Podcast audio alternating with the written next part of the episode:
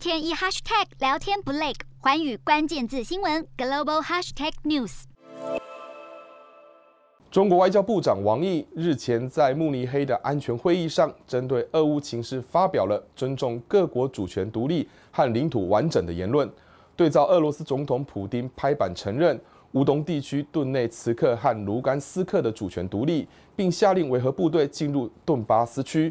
国际社会认为这是入侵的动作，让中国的立场显得尴尬。今天的评论要来谈谈中国面对乌克兰危机的左右为难。就在不久前，普丁应邀出席北京冬奥的开幕式，做足了面子给习近平。当然，中国必须有所回报。中俄两国发表联合声明，取得反对北约扩张的共识，并表示要求欧洲给予俄罗斯具约束力的安全保证。显然，中俄面对西方的围堵动作，两国互称对方是战略合作伙伴，惺惺相惜、相互取暖的场面可谓患难见真情。不过，表面上的称兄道弟，现实上却是各怀鬼胎、各取所需。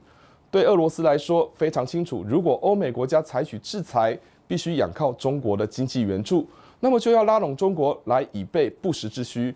对中国而言，与其独立对抗美国及其盟友的施压，何不如和俄罗斯站在同一阵线，展现输人不输阵的气势？只是面对俄乌的复杂情势，中国必须保持战略性的平衡策略。问题是，中国的平衡策略真的可以奏效吗？在之前的评论中，我们提到，中国面对俄乌情势的处境，犹如走在钢索上。中俄两国联手反对北约扩张的声明，就已注定中国无法置身事外。就算中国一再保持模糊的态度，但终究必须如实回应。尤其是中国如何看待俄罗斯与顿内茨克及卢甘斯克的建交决议？这是否有破坏乌克兰主权及领土的完整？如果是，那么中国又该如何回应？漠视还是对俄罗斯表示谴责？可以说，中国的态度十分尴尬：一方面不敢站在俄罗斯的对立面，另一方面又不想得罪乌克兰。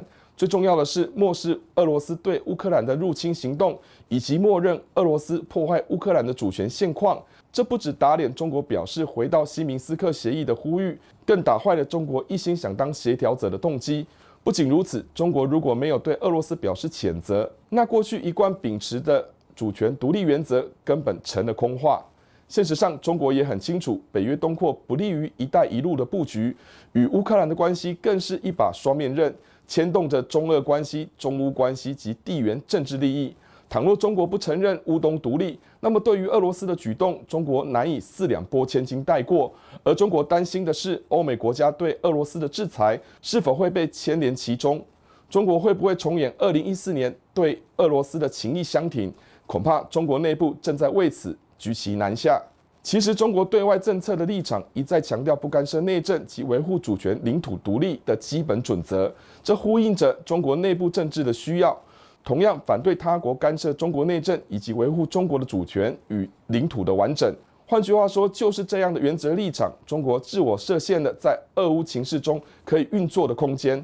中国的任何表态都会被外界放大检视有关中国利益的其他敏感议题，包括台海、新疆及香港。值得留意的是，中国原本的如意算盘是透过俄乌情势的不稳定，一手凸显自己可以从中周旋的能耐，另一手在国际社会中营造以美论的氛围。从台湾的角度来看，必须留意中国试图借由国内亲中势力形塑认知作战，以及今日乌克兰、明日台湾的效应。但是事实上，俄乌情势与台海局势不同，况且乌克兰危机已让中国下不了台阶。同时，也忧心美国及其盟友会在台海地区增加军事部署。面对当前的国际情势，台湾需要审慎看待，也不要自己吓自己。Hello，大家好，我是环宇新闻记者黄佩涵。如果你喜欢环宇关键字新闻 Podcast，记得按下追踪以及给我们五星评级，也可以透过赞助支持我们的频道哦。